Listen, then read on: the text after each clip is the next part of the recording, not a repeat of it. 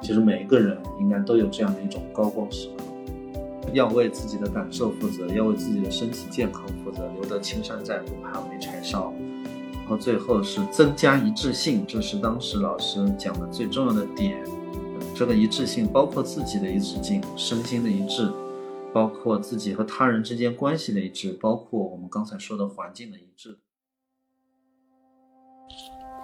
呃，大家好，这里是月球沙发课。今天我们录制现场是在 My Club，我邀请到我的室友，他最近参加了一场团体培训，体验非常好，然后我就邀请他跟我们分享，就是团体培训是什么样的一种啊活动形式，以及他本人在这场就是团培当中，呃，就是获得的一些比较美好的感受。Hello，大家好。OK，那首先我们先说一下团培大概是什么样一种活动形式。团体培训呢，一般有三种情况。呃，第一种情况呢，就是康乐型团体。所谓康乐型团体呢，我们可能会在很多时候都遇到，就是，呃，主要以体验和娱乐为目的的这样的一些团体。呃，玩的游戏呢也是团体辅导的游戏，但是呢，解说、呃提问都不会太太过的深入，大家的主要目的就是体验，玩一玩就好了。这种叫康乐型团体。那么第二种呢，叫做成长型团体。那么这个成长型团体呢，它是就有一定的目的，呃，可能大家是带着要个人获得一些成长，获得一些这种。呃，滋润，或者说这个团队作为一个需要成长的这么一个主体，他请一个培训师过来培训，那么这样的都是成长型团体。那么成长型团体的这种提问和这个解说就会深入一些。那么最后一种呢，我个人是没有参加过，就是治疗性的团体。那么参与者呢，可能是带有某一些精神的疾病、心理的疾病，通过这个治疗师是通过团体的方式去给这个呃病患带来一些就是改善。那么这是三类团体。嗯，那你最近说就是参加下来感觉很好的是属于什么类型团体？它大概会设置什么样的流程来让你们就是达到这种团培的目标？最近参与的一个团体呢，是因为心理老师嘛，那么他会在每个区域呢，他都是有教研员，那么教研员呢，请到了一个非常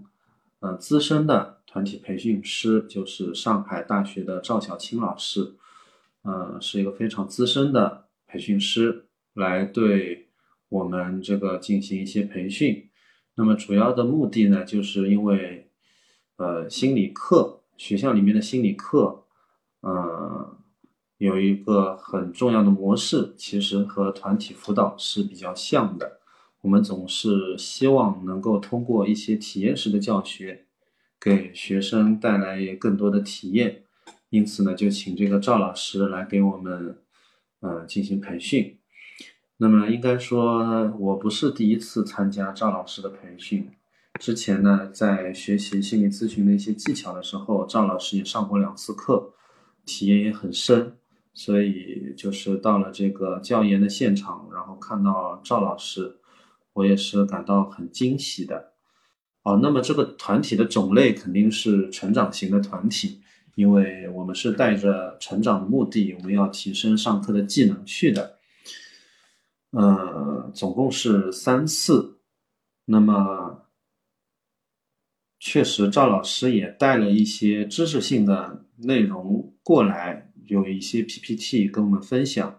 但是每一次分享 PPT 的时间其实都在十五分钟左右，呃，更多的时间都是在呃一些游戏的体验和这个呃赵老师带领我们去提问、去体验、去解说这样的一个过程当中。上团培课，你觉得他的给你带来体验特别嗯，特别美好嘛，就像一个比较幸福的泡泡那种感觉。嗯，在这过程中，就是美好的点主要发在什么环节？在团体培训当中，最美好的肯定就是受到关注了。嗯在进行一些讨论的时候，我分享了自己的一些观点，嗯那么当中的用语呢，就用了一二三四。嗯这个时候呢，有另外一位老师，他对我提出了一个建议，呃，他认为呢，这个用语不是特别的心理老师啊，什么这个叫心理老特别心理老师？心理老特别心理老师是什么样子？当时没有明确，嗯就是在这个讨论当中没有明确，但是呢，他就提出了这样一个意见，然后呢，赵老师他当时就停下来了，他其实就是我，因为就是我也我可能就是嗯嗯嗯嗯嗯这样就过去了，嗯但是呢，这个赵老师呢，他就一下子好像就关注到了，嗯其实你没明白对吗？然后他还问其他的老师，你们嗯明白那个刚才的伙伴提出的对徐老师提出的这么一个诉求是什么意思吗？然后后来做做了一个简短的讨论，嗯虽然没有出结果，但是呢，还是会感觉到被关注，这个是比较舒服的。嗯我很惊喜，也是很意外，就是赵老师说他经过了思考，他明白了那个老师到底是什么意思，而且呢，花了大概十五分钟的时间进行了一些讲解。那么，当然，这个讲解当中有很多知识性的东西，有萨提亚的一些理念，但是我就感觉到，嗯，就是带团体的老师会对你的个人成长。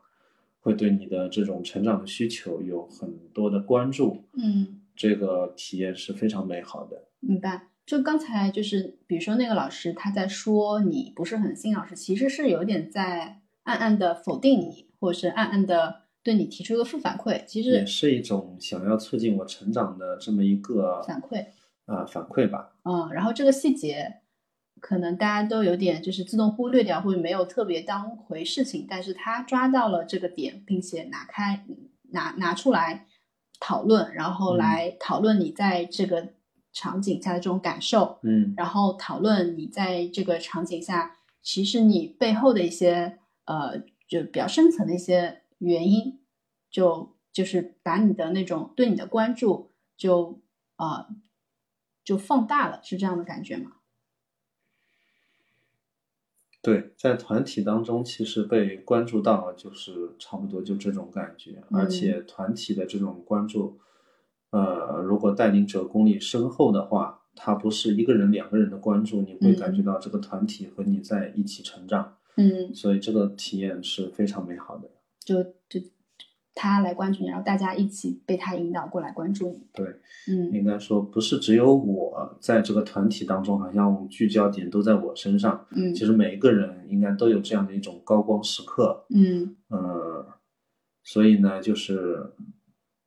团体辅导，它是一个对个人的，也是一个对团体的。每一个人都能在这个团体辅导当中获得成长，然后这个团队作为一个团队本身也能够获得成长。你你让我想起我以前的一个经历，就我嗯原来也上过团体课，然后我我印象比较深刻是那个我的我自己的功力很不行，就离你说的这个团体老师差很远。但是我原来我对我我带我的那个督导老师印象很深刻，嗯就是他第一次上我们课的时候呢，呃，大概不超过呃四分之一个学期吧，就刚刚开始大概一两个月的时间。然后我们上他的课都是在大教室里面上，就是会在一两百个人的大教室。然后我我那时候经常容易迟到嘛，就是经常容易因为各种各样的事情，然后就迟到。然后我就会坐在教室的最后一排，就从后门偷偷溜进去。嗯对，这是我大学经常干的事情。然后很意外的是，有一次下课，我陪我另外一个同学，我另外一个同学有事情要问他，然后我就跟我另外一个同学一起去问他。然后那个老师就他当时就看到我，然后他又顺便问了我一句，然后他说：“诶，伊娜，你最近怎么样？”然后我当时因为我最最近更正好很不顺，然后被他这么一说，第一我很震惊，说为什么我刚上他的这这学期的课才上了啊、小半个学期，然后而且我每次来都坐在教室最后一排，他居然也关注到了我，而且他我就觉得他好像知道我那段时间不开心一样，然后来刻意关心我，就当时就是对嗯我的团体老师建立了很深刻的印象。嗯，那是的，嗯嗯就是在团体辅导当中，好的这种带领者，嗯他其实是有这种理念，嗯就是在团体当中每一个人都是要得到关注的。嗯这次团体培训的赵老师其实也讲了一些，呃，其他地方的一些先进的理念，嗯比如说像香港这边，他可能包括台湾，嗯比如说他对小学生、初中生进行团体辅导的时候，嗯他会有一些环节，就是增强学生沟通的话，他会说，嗯，今天大家最欣赏的是哪个同学哪一个细节，然后让小朋友们互相夸奖。嗯但是在这个过程当中，一定会可能会有个别的人，因为能力比较薄弱，或者说他的沟通能力，呃，不是很强，他就没有被夸奖到。嗯然后呢，这个团体的带领者他会问，有没有同学觉得今天很欣赏自己的成长，或者很欣赏自己的表现？他会专门去邀请这些今天没有被夸的小朋友，然后上台来说一下自己的一些成长，自己欣赏自己的点。嗯嗯，去关注到这些嗯，在团体当中可能会很难关注到的一些对象，嗯，我觉得这是很重要的。其实，嗯，心理工作，呃，很重要的一个取向就是人本主义的取向。嗯人本主义的话，每个人其实都是很重要的，每个人其实他都有自己的想法，最明白自己发展方向的人其实是自己。因此呢，就是我们只要给予每一个个体有比较好的那种关注，比较积极的关注、关爱，嗯其实每一个人都会发展的很好，都是嗯能够很适应这个团体的。明白。我其实对你突然开始特别重视人本主义，当然我知道你原来也是，就是对人是在乎的，但是你、我一对你印象里一直是比较呃科学心理学的取向，然后认知心理学的取向，嗯，呃，甚至有一点行为科学呃行为心理学取向为。什么要说甚至？嗯，因为就就要把“甚至”两个字去掉是吗？嗯，我是很行为主义取向的，嗯但是我这个行为主义取向呢，是在操作层面上面的，嗯就是确实很多其他的一些嗯学派，他给我们的一些是一些理念，嗯但是实际操作的时候，确实是行为主义啊，呃，认知行为疗法啊这些方式会有立竿见影的效果。所以在实际的操作当中呢，我会用很多这些方法，但实际上我们可以发现，行为主义的很重要的一个内核，它是人本的。嗯因为其实现在更多的采用的行为主义的方法都是斯金纳的。嗯斯金纳他是一个特别怎么说呢？就是说他是比较支持强化，嗯嗯、奖励，也就是说，他是希望去鼓励这个小朋友的正向发展，或者是学生的正向的这种发展。他不太赞同的是惩罚，嗯嗯，这个在嗯，其实我们的教育当中，虽然说好像很多年以前就开始呼吁说我们要呃奖励，我们要鼓励，但是我个人的嗯怎么说呢？体验其实现在的教学当中，尤其是对一些后进的学生，对于一些行为上面不太适应的学生，这种鼓励关爱是不够的。嗯，所以呢，就是从操作上面，我确实是很行为主义的，但是其实从理念上面，我是比较人本站人本主义的。嗯，我记得你以前说过一句话，很多小孩五行五行还是五行五行，五行缺夸奖。嗯，五行缺夸，是的。OK，那再回到就是这次体验，嗯，就是还有哪些细节，嗯，是觉得让你有产生那种高光时刻？嗯，应该说是怎么说呢？嗯，就和心理咨询，如果是一个来访者的话，嗯，他会感觉在这个房间里面，会感觉特别的美好。呃，尤其如果是和一群嗯心理老师一起参加这个团体培训的话，就是多加倍的美好。对，加倍的美好，真的是加倍的美好。因为，呃，心理老师本身，他就是受过训练的团体，他知道如何去关爱别人，如何去倾听别人，如何去互相支持。因此呢，在这样的一个团体当中，你就觉得这个世界特别的对，嗯嗯，互相的倾听，互相的支持，然后在一些游戏当中，我们也会比较快的，也是比较怎么说呢？嗯，顺畅的去找到一些呃解决问题的方法，然后在讨论的时候也会获得很美好的这种体验，嗯因为大家都会都知道如何去感悟自己，嗯如何去感悟一个团队的成长。嗯然后就会觉得这个嗯团体特别的对，嗯但是呢，现实生活当中确实啊，嗯，可能说这个话啊，这个这个这个说，如果有熟悉的听众的话，会让徐老师的人设崩塌哈。嗯，曾经有一个人叫王尔德，对吧？他有一句名言叫做“他人即地狱”，是吧？那么这个啊，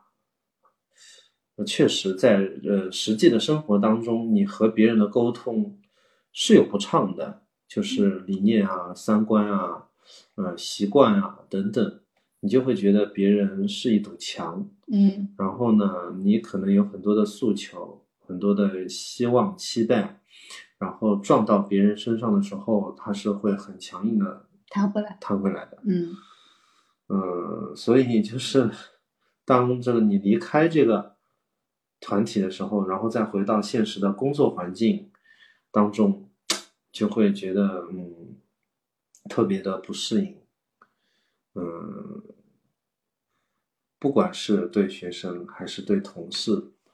都会有这种感觉。嗯对于学生的话，可能老师有很多的期待，他不会马上的去转变，他是嗯需要时间的。对于其他老师就更加如此，因为毕竟是作为一个心理老师，很多问题学生他的问题都是来源于原生的家庭，这个原生的家庭他不能接受儿童的那种，嗯、不成熟的，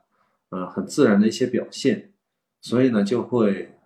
要求他去做出不是不属于他这种年龄的，比如说我要求你无时无刻都要学习，除了吃饭睡觉都要学习，你只要做一些跟学习无关的事情，我就否定你。我希望你到处时时刻刻都是，呃，怎么说呢？Behave yourself，就是你你你你表现很良好，很有礼貌，然后讲的话很有逻辑，总是这样的。但是儿童，嗯，我们说，其实，在十四岁以前，他的自控能力一定是有问题的，是和成人是有距离的。然后呢，这个家长和孩子之间就会产生越来越大的距离，家长去对孩子有一个不合适的要求，孩子就会有一个行为，他越来越反过来，那么最后就造成一个问题儿童。然后这个问题儿童到了学校，他的行为就会更加怎么说呢？嗯，那么当当然这个时候，我觉得团体辅导的一个取向就很对，我们去需要去接纳他，嗯他获得了接纳，然后这个他在很多很多行为当中的一个正向的行为获得了强化和关注，他才会往正确的方向去成长。如果没有一个团队，家庭也好，学习团队也好，老师也好，没有人去接纳他，那么他永远都是这些不适应的行为。然后，但是呢，你是一个心理学专业的人，而其他人呢是中文系的、数学系的、呃外语系的，他们就会不理解为什么为什么这个小孩有这么强烈的不适应的行为，我还要去接纳他，我还要去肯定他，我还要去包容他，不行，我要去批评这个学生，我要去甚至惩戒这个学生，呃，要求他去产生一些适应性的行为，但实际上正是这些惩戒让他拒绝产生适应性的行为。当看到这种现象的时候，就会有点痛苦。嗯，就是从那个非常 supportive 的泡泡里面再回到非常不 supportive 的环境。对，OK。那其实我觉得比较值得关注的是，你在这样的就是就是大家就是都是比较成熟的状态下，给彼此的关注和反馈。就是我没有经过比较好的训练的人，他们有什么比较简单可切入的一些去理解这个事情，或者说去给别人提供这种支持的方式？你你印象深刻的，他们给你最好的反馈，或者你你自己最满意的给别人的反馈，可以分享一下吗？其实，在这个团体培训当中，它一定是用通过一个游戏啊，嗯，去让我们有一些体验。因为游戏当中一定会有困难，然后这个困难呢，我们需要沟通，去设立一些目标，然后共同去解决。在这个过程当中，一定会发生一些事情，嗯，那么在这些事情当中呢，就会有感受。然后呢，带领者会引导我们去挖掘这些感受。比如说赵老师他举了一个例子，就有一个班级，呃，因为香港那边可能有一个有这种志愿活动会比较多，然后呢，大家有一个集体，大家去讨论我们要做一个公益的活动，然后筹了钱，准备去实施了，有了这个费用，准备去实施了，但是有一位成员。这个把这个所有的费用都遗失了，然后这个其实是对这个团队的凝聚力是造成很大危机的。但是这个团队的领导者呢，他把这个成员集合起来之后，他就等于是用团队的一个方式去跟这些嗯成员进行一些分享，比如他会提问这件事情大家的感受是什么。那么当然肯定是要采访那个遗失。费用的这个成员，他的感受是什么？以及其他成员，他可能会有一些愤怒，会有一些沮丧，会有一些遗憾。那么，当这些感受都宣泄完了的话，嗯，我比较印象深的问题就是说，你在这件事情当中起到了什么作用？那么，实际上，虽然说遗失费用的是只有一位成员，他遗失了费用，但是遗失费用之后呢，其实这个团队。他还会后面有一些互动，比如说有指责，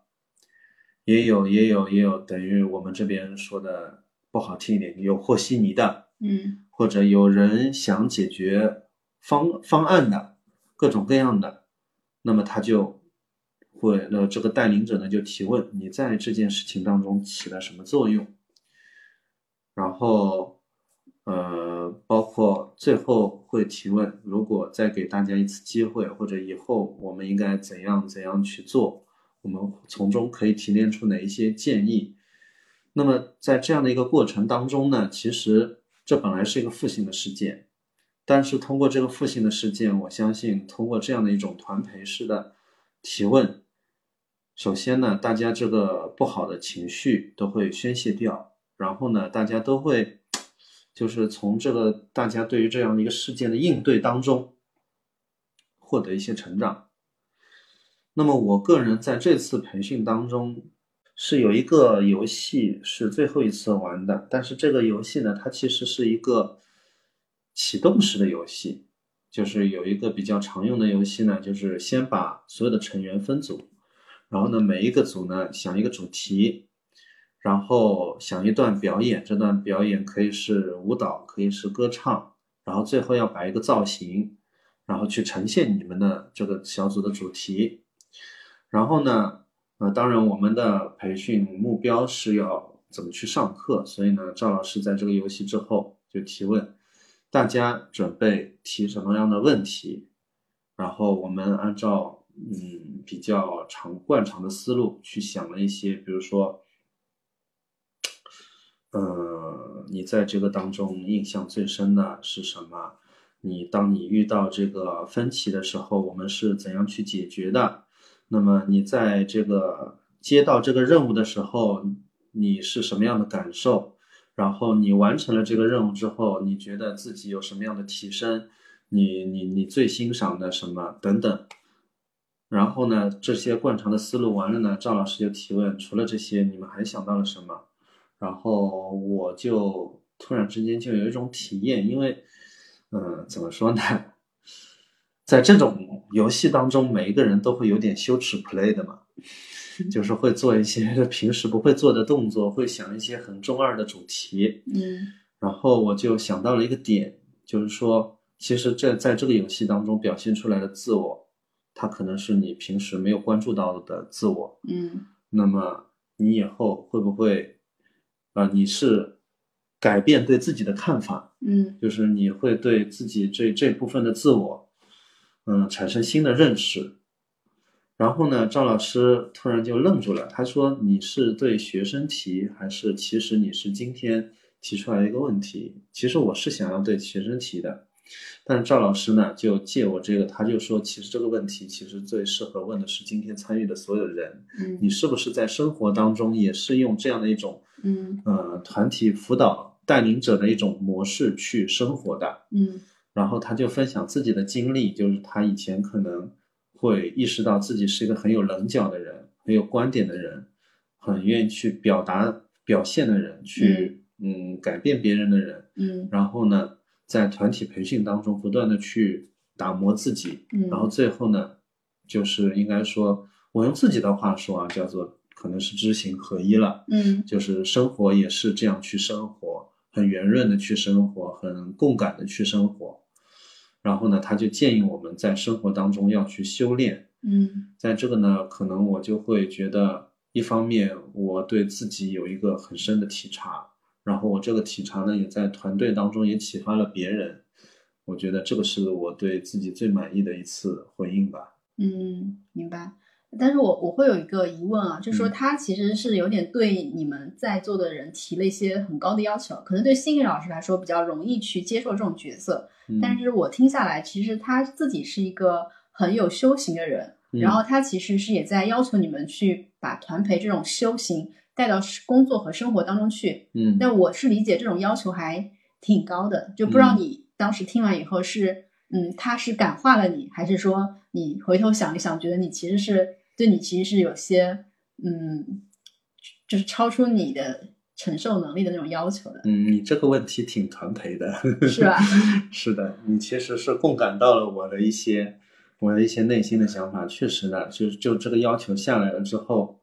毕竟你刚才提到了一个点，就是这是一个很美好的泡泡。嗯，然后你出了这个泡泡之后，你会发现真实世界根本就不是你想的这个样子的。对。或者如果你在真实世界中按照他这样去做的话，你可能是一个非常容易受伤的状态。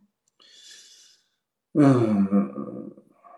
怎么说呢？我还年轻，I'm so young，嗯 我读书少。怎么说呢？我现在还是对世界很有期待吧。嗯，嗯，确实，其实啊，你觉得你可以做到是？吗？他这样子要不是不求你愿意能做到接受，嗯不是不能做到，嗯但是就会感觉会有一种危机感。如果真的这样去做了，会不会这个嗯，现实的世界就会朝我所不期望的更不对的那个方向去发展呢？那么当然了，从团培的角度来说啊，就是它其实还有一个点会触动到我，就是嗯，我可能因为是一个上课的人的缘故，我会有备课，我会有原先的一个上课的目的带到课堂里面去，嗯。所以当学生没有体验到我所想要让他们体验的那个目标的时候，我就会空讲，我就会死讲，反正我就要拉回到我的目标上面来。但是他就提供了一个点，他说我们要挪动，因为其实在当下的时候，这个团体。他们最有感触的点就是他们最需要成长的那个点，所以如果我他们感有感触的点跟我们的目标不一样的话，我们是需要挪动的，否则的话就会和你的对象是有距离感的。嗯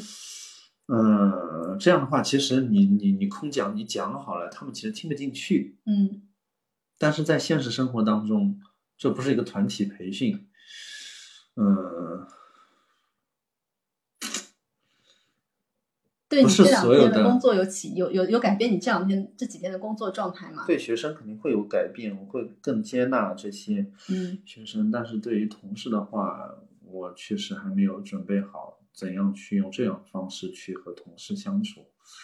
我还是会有很多自己的期待，嗯，你觉得接纳学生跟接纳同事是一种什么样不同的概念？因为我理解说，如果是从团队角度来说，他觉得你们你你在很多场景下要有一种接纳的心态，那这种接纳是是基于一种教师的角色去接纳学生，还是说呃在很多场合下，他可能都是不一样的，对吧？肯定是不一样的。嗯嗯，首先当然是目的不不一样了，毕竟我是作为老师，所以我接纳这个学生是期待学生的成长，嗯我接纳他现在的一切，我知道他现在呃有一些适应的行为，有一些不适应的行为，然后我希望通过我的接纳去让他正向的一些行为得到滋养，得到强化，嗯然后最后他成为一个嗯更好的人。但是对于同事的话，我觉得目前哈，我自己的体察是更多的是妥协。嗯，在这个工作当中呢，其实我越来越觉得，嗯，心理工作者确实不是上帝哈，因为这个这个话很多人讲，但是呢，嗯，这句话我个人的体验在哪里呢？就是我不可能去改变一个人的环境，明白。嗯，因此呢，其实我个人的感觉就是，我们最后的工作是最后落在一个好的平衡点，因为他的家庭环境是这样的，他的父亲、母亲、他的爷爷奶奶、外公外婆，他们都有自己的一种认知，而且这种认知是很坚固的。而这个孩子是生活在这个环境当中，你不可能去改变这个环境，因此你可能是促进这个小孩在这个环境当中取得一种平衡点。嗯，包括孩子其实也有自我，即使你所有对他的期待都是正向的，他也会有所保留的去接受，而不是全盘的接受。嗯他有他的一个舒适区和非舒适区，最后你也是落在一个平衡点，你就像像是拔河一样，最后会停在一个点上面。嗯呃，不管这个点后面会不会动，但是很长一段时间你就会停在这个点上面。你需要去接纳这种这种现状。如果你不接纳这种现状的话，在一个错误的时机，你去强行的去改变这个平衡点，会把事情搞糟的。嗯嗯，所以可能跟同事之间，我觉得是一种妥协，就是去寻找这样的一个工作的平衡点，我到底介入多少？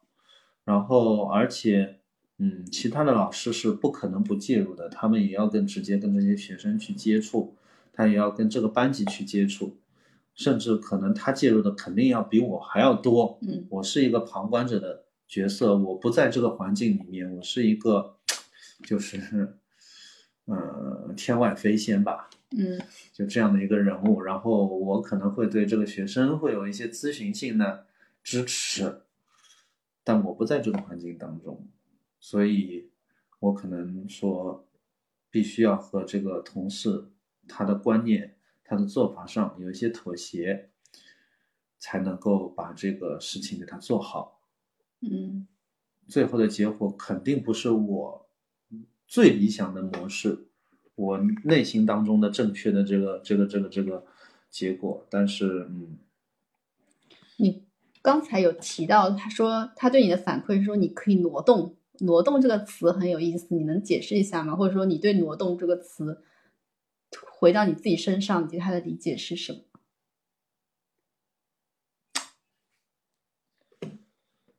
嗯，挪动对我自己的，嗯，是这样哈。其实他对我们刚才提到，他对我有一个特殊的关注，然后这个特殊特别的一个关照呢，最后他的理解就是说，当时那个老师，呃，指出我的问题，就是因为我用了一二三四这样的一种很逻辑，很逻辑、很理性，所以呢，他有一个体悟，就是说，可能我日常生活当中是一个理性人，确实是这样的。因此呢，他用了一个萨提亚的模式，叫雕塑，然后就是也请一些伙伴，他摆出了一个非常理性的雕塑，就是眼睛里面只有道理，然后自己端得很高，这样的一种形象。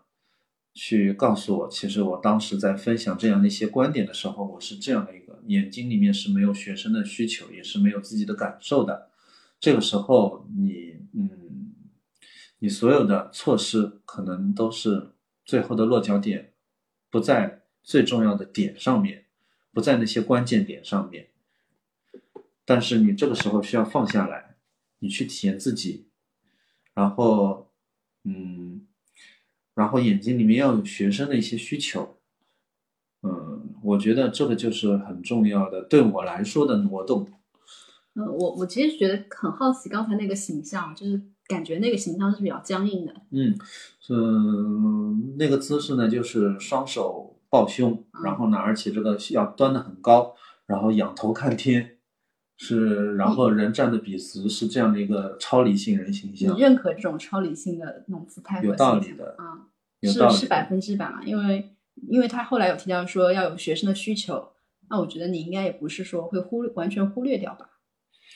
其实你作为一个旁人的话，你再怎么样共感，你再怎么样期待，你不是他，嗯，你可能觉得，嗯，我提的这个要求是他最需要的东西，比如说，可能你觉得这个人很不礼貌，嗯，他急需改变这个言行，但是其实他可能内心当中有很多的愤怒。他需要通过这种不礼貌的行为去把这种愤怒宣泄出来，嗯，这是他最需要的，所以他，你再怎么去期待他，他都不会改变这个不礼貌的行为。那么这个时候，所以就是如果你脑子里装的理性，你看到他是他的不礼貌行为，想去纠正这种行为；如果你看到需求的话，你会去感受他当时出现不礼貌行为的背后的一种深深层次的诉求。对，可能就会去，比如说去帮他宣泄，嗯，嗯，这个是，嗯，就这个就是挪动了，就是其实你在，嗯，当然和同事和学生去进行碰撞的时候，你理想的一些模式撞到别人的身上碰弹回来的时候，你可能是需要思思考，你到底哪里需要妥协，哪里需要改变。嗯，最后实现一个大家都比较能够接受的一个最终的平衡点。然后那个，我我其实跟你想分享一个点，就是你刚才有提到环境嘛，就是家庭环境不可改变。我可能比你更早就放弃了这个点，因为我很早很早去接触团培的时候，嗯，接触说去做一些就是干预的时候。我们就老师就就就劝我们，就很早很早就给我们打预防针，你不要尝试去改变。嗯，你当当你想去改变的时候，你可能就是有点失，就容易失败了。因为你我们要做的是，他一直引导我们去找那种就是机会和那种微小的改变，就微小的，就是视角，就微小的那种呃能力视角的一些发展。嗯，对，所以这个是我觉得你还挺勇猛的，就是在很多问题上面。呃，无论是改变的决心，还是说改变那种魄力，都还蛮，就是比我至少从我的角度来说是比我勇猛很多。因为其实我的立场是一个老师，嗯，而且我面对的其实应该是比较好把改变，这是好听的说法，嗯，难听的说法是比较无力，嗯，他是一个学生，因此老师用一种很坚定的。这样的一个身份去要求学生去改变的时候，大多数情况下还是畅行无阻的。嗯，这个会给老师造成一些幻觉，就是我是万能的。其实我觉得是需要警惕这样的一种幻觉的。嗯嗯，人类灵魂工程师吗？嗯，对。嗯，其实是嗯，我个人的体验哈，为什么在生活当中很多人很难被改变？就是因为大家都端着，没有一种感安全感。嗯嗯，爸爸妈妈在孩子面前没有一种安全感，担心自己放下自己的威严之后，其实他们也想改变自己的孩子。嗯，如果我放下了这个威严，孩子会不会不听我的话？嗯，这是一种威胁感，而且很多人其实我觉得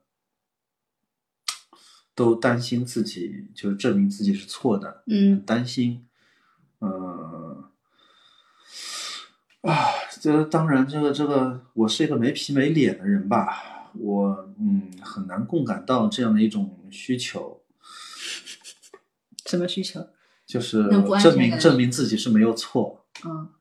嗯，我的领导总是批评我啊，就是说你，呃，出现了一个问题，然后你会说直接说就是哦，这我的，这我的，就担下来了。对，就担下来了。对别人拒绝的时候我也无所谓。嗯然后呢，他就说你担你老是担下来，你真的能担住吗？如果出现了很严重的后果，你担得住吗？就这种，他老批评我这个，但是呢，嗯，确实是我天生以来就有的一种行为模式。我爸爸妈妈还会说我小时候，嗯，这个数学老师拿我很无语。一二年级的时候，把我吊起来批评你这个这个怎么做错成这个样子，哎我居然在笑，哎，对，笑是吧？对的，所以就，嗯，我不太不太能够共感到这种需求，但是确实是这样的，就是大家都会很担心，如果现实生活当中证明自己错了，呃，这好像是一件很严重的事情，所以大家都会避免这样的一件事情。那么，其实，在沟通当中就会有不坦诚。其实有很多人说出来的很有道理的话，它不是自己的真实想法。对，其实我在这点上非常有非常有共感，就是我觉得大家就不安全感是很普遍存在的。嗯然后一旦有不安全感，一旦就是建立，就是在一种不安全的那种对话当中，其实这种对话大大概率是无效的，因为他有很强的防御嘛，嗯就他不不不敢跟你讲很真实的话嗯啊。然后我我虽然我其实是一个跟你不一样，我是一个很有皮有脸的人，我是一个在脸皮这上包袱巨重的人，嗯，但是有一点我可能也是会跟你一样的处境，就是我是一个讲话很直的人。嗯就我好像不太会担心，说我把我自己的想法告诉别人以后，别人会怎么，呃，会怎么样我？就是在这点上，我也是一个，我被很多人反馈过，就是我从高中到大学到现在工作，就是一直在被别人反馈我说话特别直，然后可能一方面是情商低的，另外一方面是因为我觉得他们好像确实没有我敢讲，嗯就好像我讲那些话的时候，我没有觉得我需要多大的勇气，我就讲出来。但他们就觉得说，其实那样讲蛮有风险的。嗯，其实共感别人，除了你有这种人本主义的价值观以外，嗯，经历、经验啊、经历啊也很重要。嗯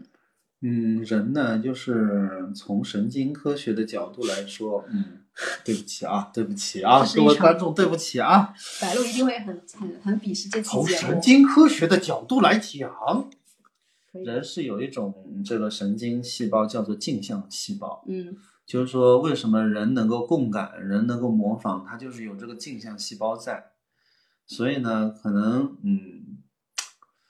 小时候成长的环境哈、嗯嗯，是是是被规训的比较厉害的这样的一种环境，嗯。因此呢，这镜我的这方面镜像细胞，当然也有可能是遗传，嗯镜像细胞就会比较发达，嗯就会总是去思考我这个话说出来之后，别人会有什么样的感觉，嗯。然后渐渐渐渐的呢，我说话就不那么难听了，至少嗯啊，甚至以前大学的时候棱角最厉害的，到网上去吵架，吵完了人家给我取了个绰号叫大圣。嗯为什么叫大圣呢？因为我说话滴水不漏，嗯就是从哪个角度讲好像都是对的，嗯所以呢就都叫我大圣。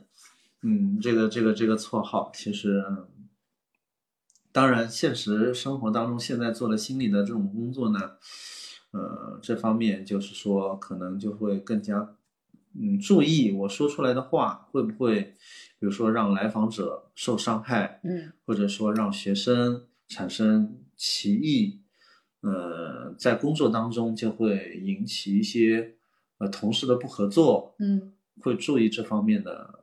嗯，就是言辞措辞。嗯，明白。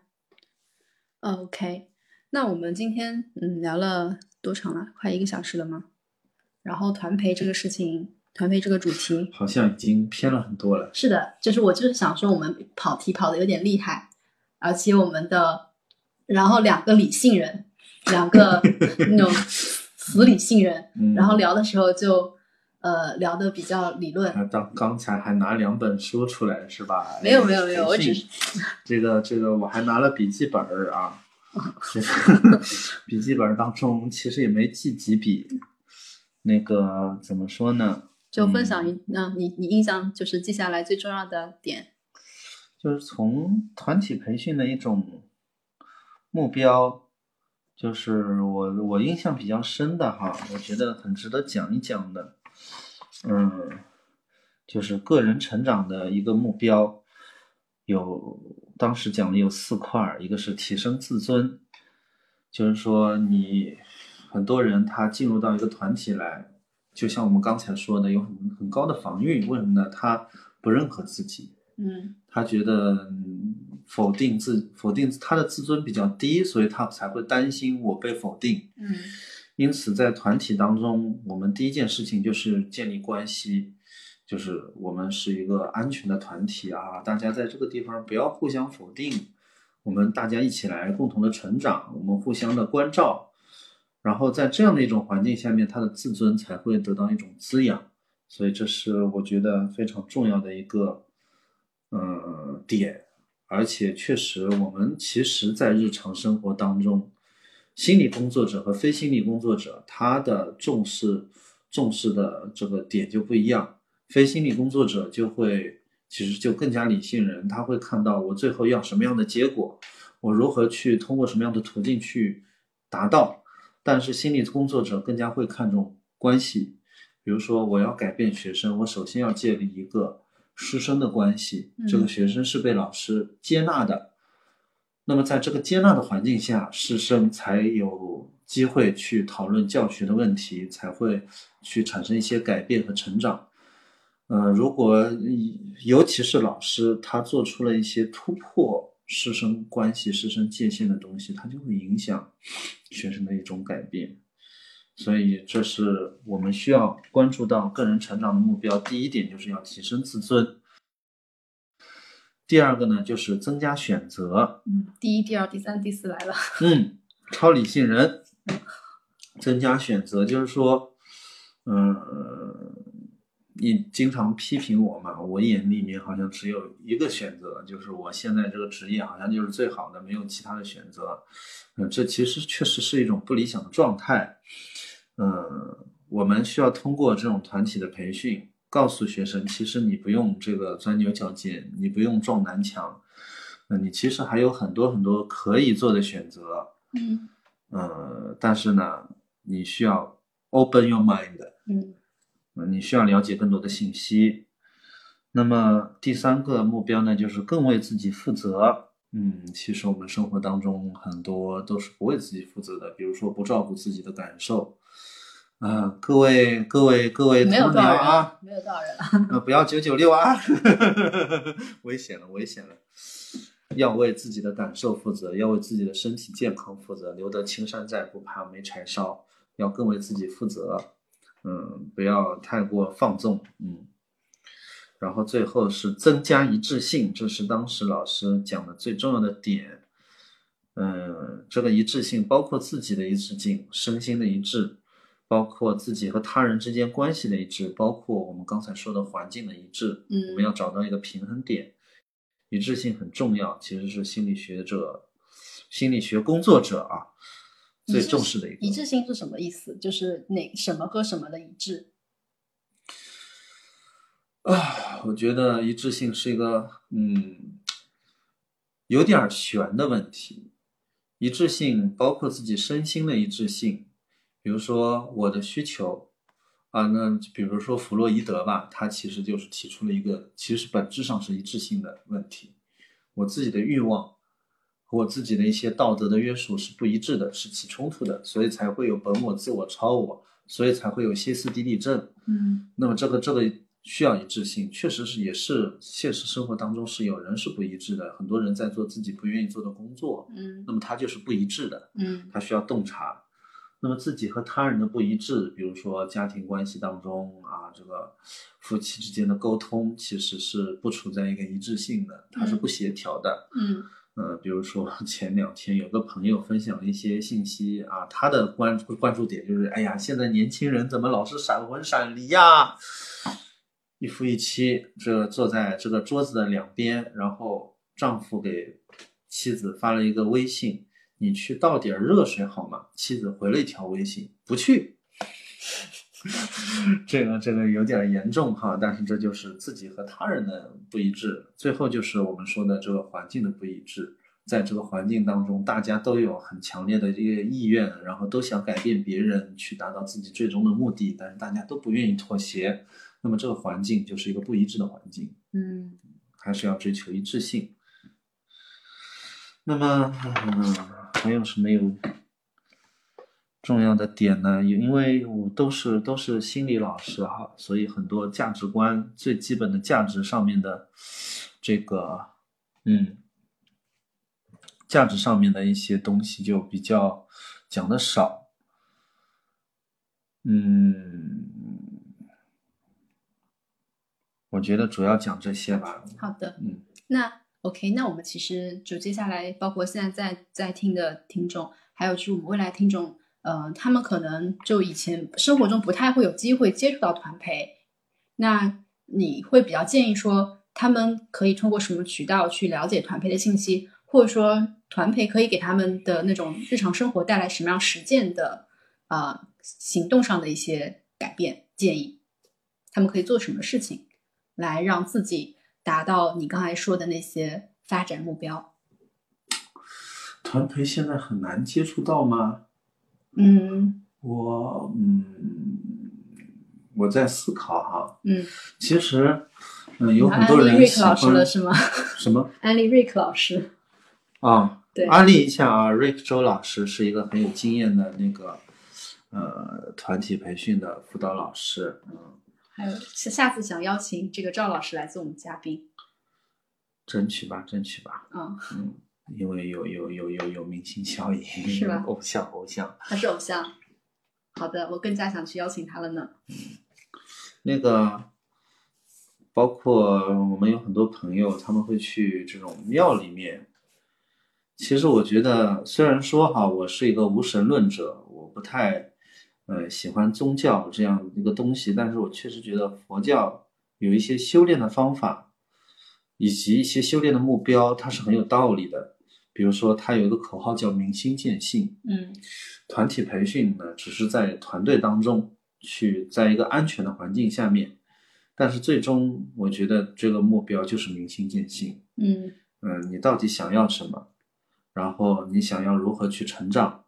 然后你自己和自己有没有不和解的地方？你自己和你的家庭和你的环境有没有不和解的地方？你和他人有什么不和解的地方？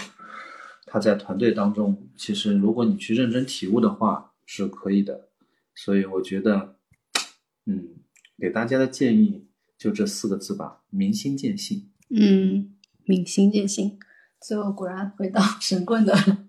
神棍的角色好的，好呀。哦，我我大概总结一下，因为我自记得以前我的一些感受，就是或者是包括我学到的，呃，人的成长其实除了自己的一些主动性以外，它是对环环境其实挺重要的。那有些环境我们可能是比较固固化或者自己没办法改变的，那有些环境，比如说像团培，它其实是啊、专门给你营造了一个环境，嗯一个非常适合你去成长的环境，你在这里面去练习那些啊、就是对成长很很有帮助的能力。那如果在我们日常生活中没有呃没有真的去找到很就是专业的团培老师，其实你也是可以去找类似这种比较好的安全的环境，嗯比如说兴趣小组，就大家都是比较友好的，或者说或者我觉得是比如说在 My Club 里面，然后在一个氛围比较好的人跟他们进行交流，嗯，对啊。，对，嗯就这其实也是一种团培的一个一种嗯类似的一种场域嘛，嗯对，所以我觉得这个点我是想到挺好的，大家以后嗯可以来 My Club 参与月球沙发课的现场。今天晚上就聊聊到这边，然后谢谢大家，晚安。晚安，拜拜。